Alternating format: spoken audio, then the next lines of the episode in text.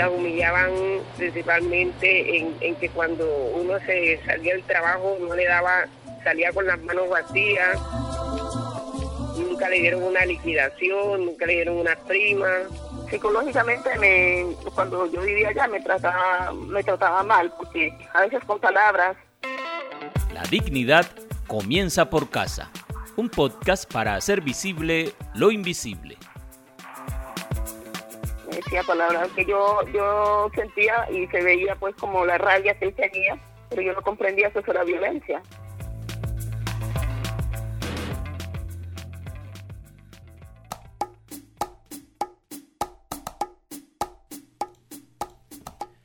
Violencia.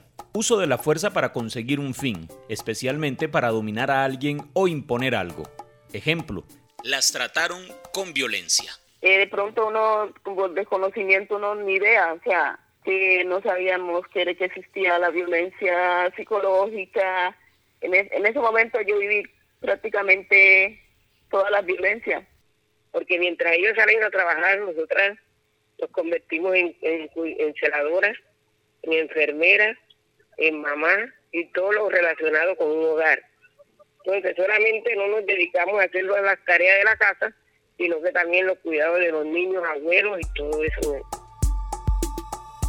El 25 de noviembre se conmemora el Día Internacional de la Eliminación de la Violencia contra la Mujer, proclamado por la Asamblea General de las Naciones Unidas el 17 de diciembre de 1999 y que se empezó a conmemorar desde el 25 de noviembre del año 2000, hace ya 20 años.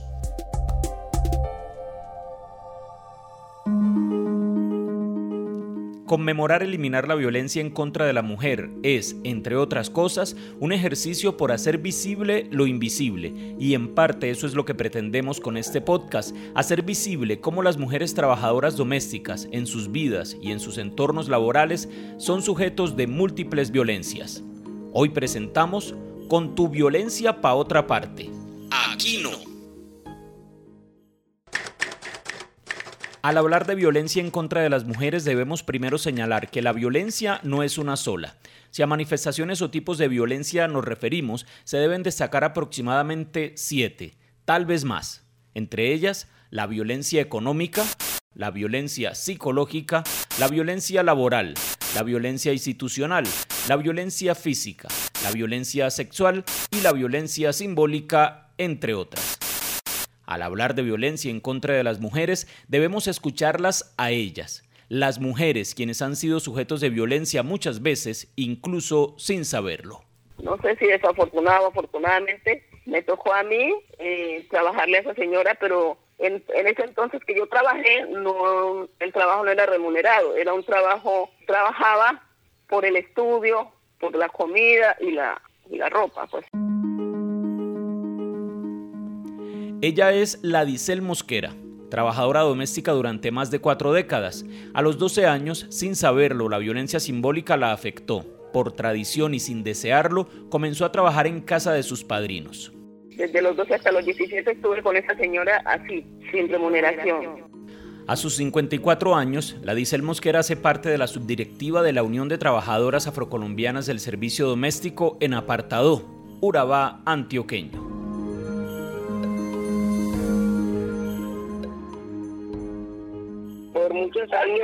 Fuimos vulneradas ya que las trabajadoras domésticas salían del trabajo fuera por, por, que no que trabajaban solamente era para vestirse, eh, las humillaban principalmente en, en que cuando uno se salía del trabajo no le daba, salía con las manos vacías. Ella es Juana François Matute, trabajadora doméstica desde que tenía 15 años y al igual que la Dicel, tuvo que trabajar durante bastante tiempo sin recibir un trato digno. A Juana, la violencia en diferentes versiones también se le cruzó en la vida. A mí me llevó más atrás mi papá, que era, mi papá todo el tiempo trabajó un grande con esa gente el Casino del Caribe. Entonces la conoció una señora y la señora eh, le dijo que, que, le consiguiera una muchacha y, y, él me dijo a mí, yo A sus 63 años, Juana Franzual hace parte de la subdirectiva de la Unión de Trabajadoras Afrocolombianas del Servicio Doméstico en Cartagena, Departamento de Bolívar. Ambas hoy trabajan y propenden para que las mujeres como ellas, trabajadoras domésticas, puedan acceder a un insumo muy importante, un insumo clave para mitigar las cifras de violencia que se ejercen en contra de quienes dedican horas y días enteros al cuidado de otros. Información. No obstante, y aunque hoy la Dicel y Juana lideren procesos formativos y de acompañamiento en el Urabá antioqueño y en el departamento de Bolívar respectivamente, ellas también fueron víctimas de violencia y sufrieron como muchas malos tratos, a veces de parte de quienes se supone deberían recibir amor. Según el estudio de conocimientos, actitudes y prácticas CAPS, la violencia como forma de opresión social se manifiesta a través de normas, símbolos, prácticas, hábitos y en general un conjunto de representaciones sociales cotidianas que se reproducen en las relaciones interpersonales que se construyen, en este caso entre el empleador, su grupo familiar y la trabajadora remunerada del hogar. el día que amanecía, mejor dicho, ya cogía la, y la y la se iba. Entonces yo me tocaba, entonces después de pedirme el favor de que le hiciera el aseo, yo estaba ahí era para cocinar nada más. Juana Franzual. Pero en el momento uno uno lo veía como natural, o sea, uno no entendía de que eso no debía ser favor, porque que si a mí me contratan para cocina, tiene que ser para cocina. De acuerdo con el estudio CAPS, las formas de violencia abarca todos los actos mediante los cuales se discrimina, se ignora, se somete y se subordina a las mujeres en los diferentes aspectos de su existencia.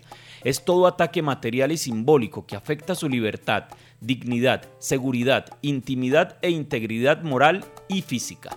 De estos actos sabe y mucho la dice el Mosquera lideresa de Utrasde en el Urabá antioqueño, a quien siendo una adolescente y mientras laboraba como trabajadora doméstica sin remuneración, sus patrones le ocultaron la noticia del fallecimiento de su padre.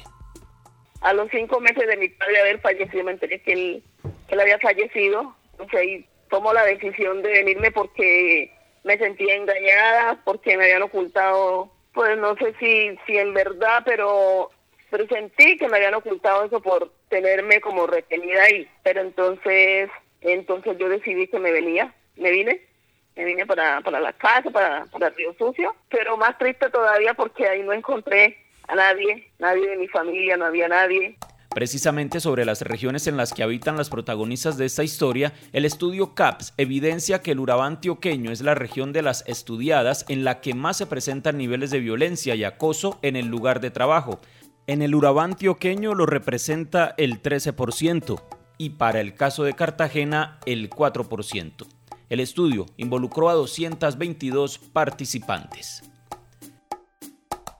Normalizar el maltrato por parte de empleadores y empleadas es otro de los atenuantes que pone en riesgo la dignidad de las mujeres trabajadoras domésticas y otra forma de ejercer violencia sobre quien, por desconocimiento, ignora que está siendo víctima de violencia.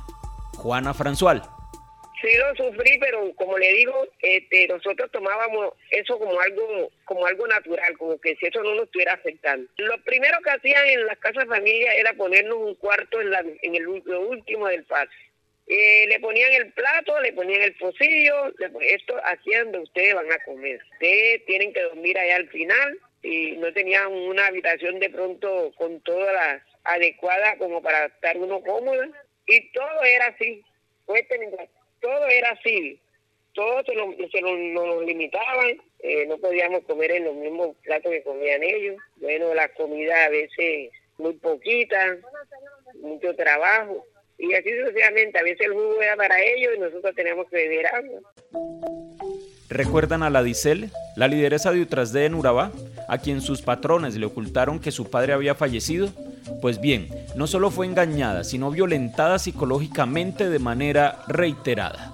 Cuando me vine desde de, Islina, del Chocó, porque yo estaba por esos lados, a, Río Sucio, el señor que me trajo era el señor, el, esposo de la señora con la que yo estaba trabajando. Y me tiró ahí, me dejó ahí, hasta ahí. Y me tra o sea, eh, eh, ¿cómo le dijera?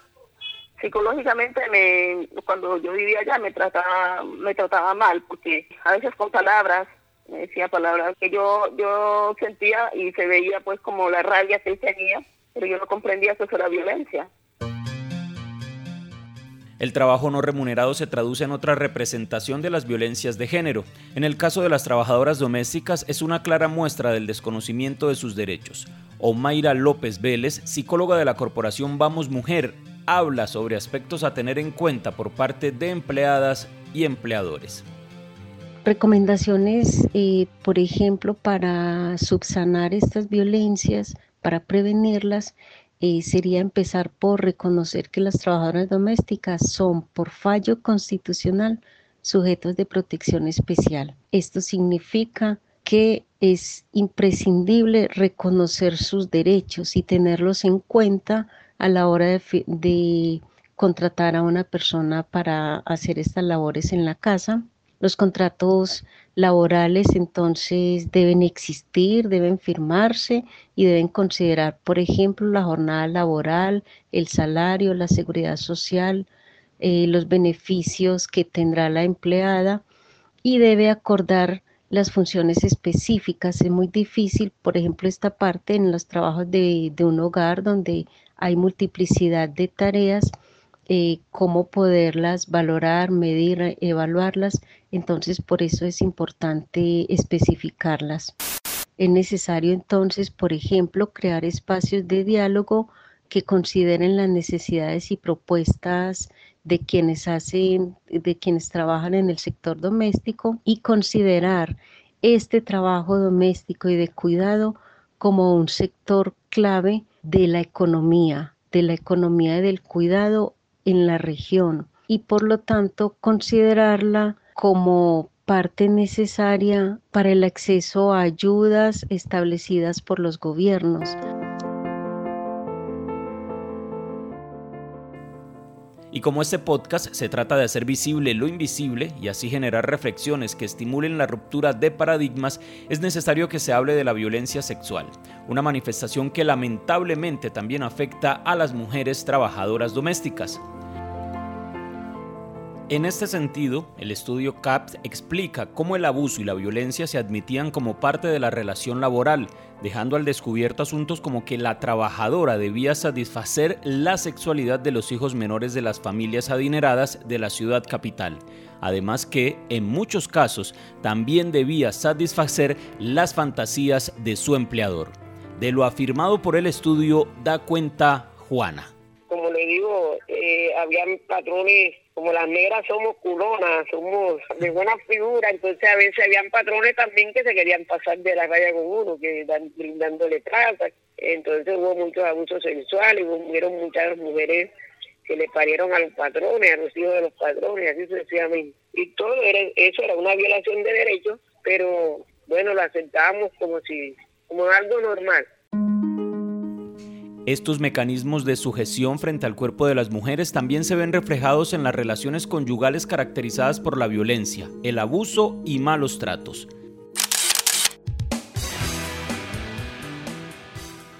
Antes de continuar con nuestro podcast, quiero recordarles una información muy importante para las personas dedicadas al trabajo doméstico y sus empleadores. ¿Ya están usando Aliadas? La aplicación diseñada para mejorar la relación entre empleadas y empleadores el desarrollo y diseño de esta aplicación estuvo liderado por empleadas domésticas, un trabajo colectivo que además de enseñar sobre derechos laborales, incentiva a empleadores a contratar con todas las de la ley. En Colombia, según el Departamento Nacional de Estadísticas DANE, cerca de 687 mil personas trabajan en el sector de servicio doméstico. El 95% son mujeres, solo el 17% están afiliadas al sistema de seguridad social. Es decir, la informalidad laboral es altísima, asciende al 83%.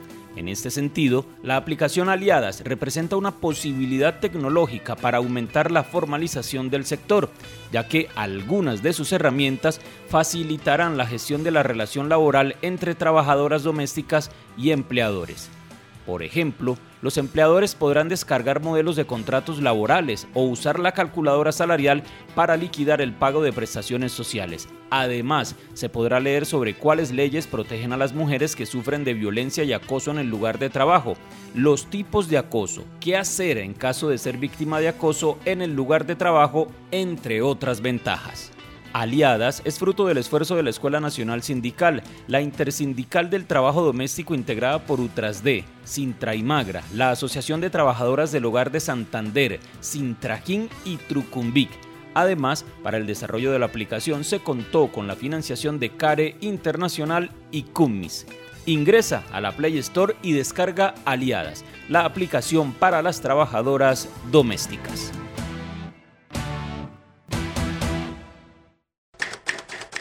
Continuamos con nuestro podcast. El día de hoy presentando Con tu violencia pa' otra parte. Aquí no. Durante la primera parte escuchamos cómo las protagonistas de la historia, la Dicel Mosquera y Juana François, evidenciaron a través de sus testimonios lo vulnerable y expuestas que han estado las trabajadoras domésticas a lo largo de la historia como sujetos de violencia de género. Experiencias tristes, no obstante, experiencias que les han permitido hacer conciencia, escuchar a quienes han llegado para orientarlas y de esta manera poder decirle hoy a quien pretenda hacerles daño, con tu violencia pa' otra parte. Aquí no, yo tengo derechos. En el caso de la Disel Mosquera, la violencia insistía en embestirla una y otra vez. Después de años de trabajo no remunerado y próxima a cumplir la mayoría de edad, decidió dejar Río Sucio en el departamento del Chocó y partir hacia Medellín. En la capital de Antioquia las cosas fueron un poco diferente, por lo menos en lo que respecta a la remuneración.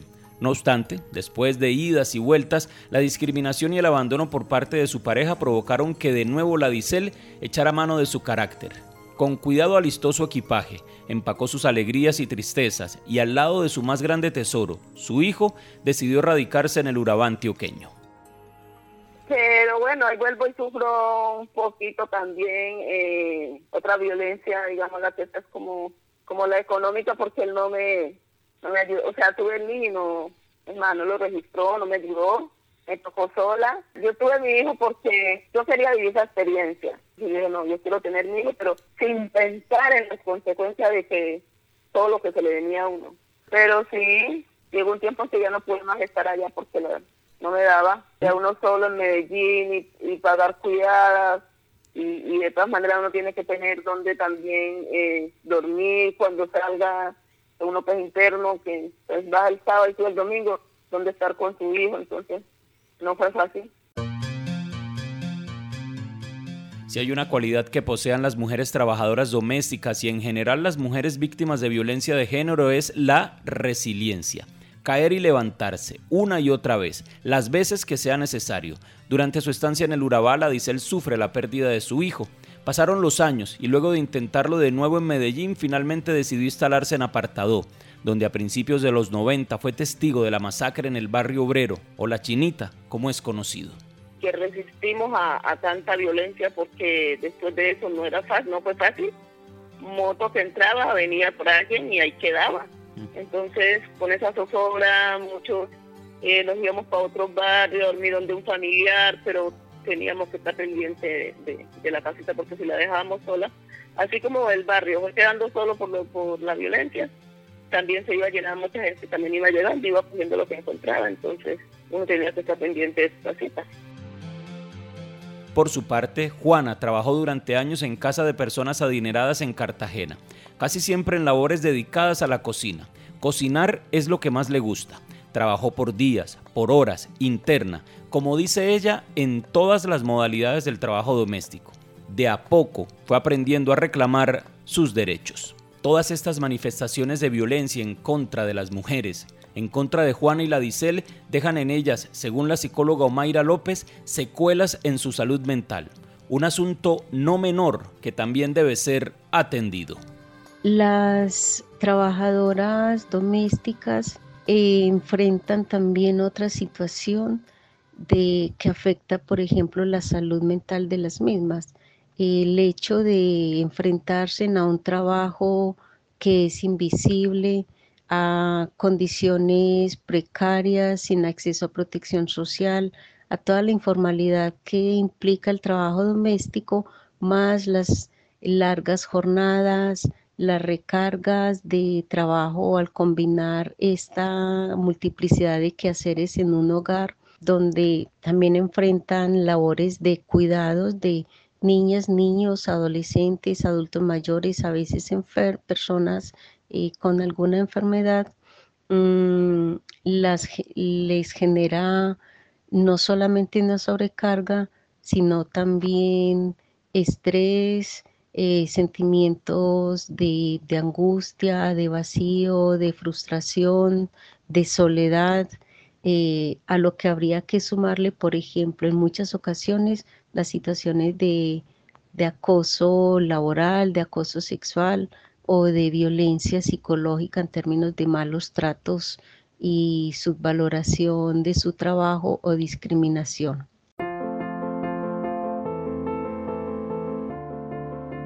La violencia de género dejó cicatrices permanentes en el alma de la Dicel y Juana. Sin embargo, esto no ha sido impedimento para que ellas lideren procesos de capacitación de la mano de organizaciones como la Fundación Bien Humano, la Unión de Trabajadoras Afrocolombianas del Servicio Doméstico UTRASD, la Escuela Nacional Sindical, TEMIS, FENATRAT, CARE Ecuador y la Agencia Francesa de Desarrollo. Juntos han logrado que historias como las de la Dicel y Juana sean cada vez menos frecuentes las mujeres están, hay unas que están, yo sé que hay unas que están empoderadas y saben qué es luchar y qué es reivindicar sus derechos laborales. Entendiendo que la violencia contra la mujer es una ofensa a la dignidad humana y que trasciende todos los sectores de la sociedad, independientemente de su clase, raza o grupo étnico, nivel de ingresos, cultura, nivel educacional, edad o religión, el Congreso de la República, a través de la Ley 1257 de 2008, señala como uno de los objetivos garantizar para todas las mujeres una vida libre de violencia, tanto en el ámbito público como en el privado. El ejercicio de los derechos reconocidos en el ordenamiento jurídico interno e internacional, el acceso a los procedimientos administrativos y judiciales para su protección y atención y la adopción de las políticas públicas necesarias para su realización. Una ley que gracias a mujeres como Juana François y la Dicel Mosquera está pasando del papel a la realidad, porque para ellas lo más importante es que...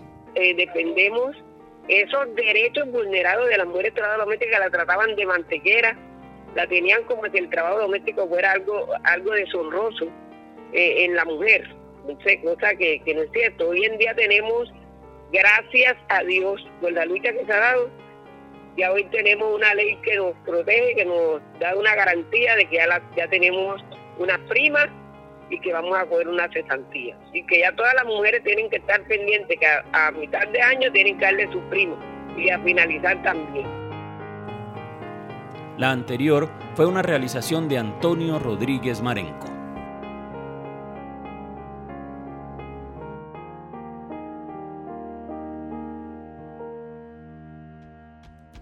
La dignidad comienza por casa es una iniciativa de la Fundación Bien Humano, la Unión de Trabajadoras del Servicio Doméstico UTRANS, CARE y la Agencia Francesa para el Desarrollo en el marco del programa Igual Valor, Iguales Derechos y Proyecto Mujer, Dignidad y Trabajo.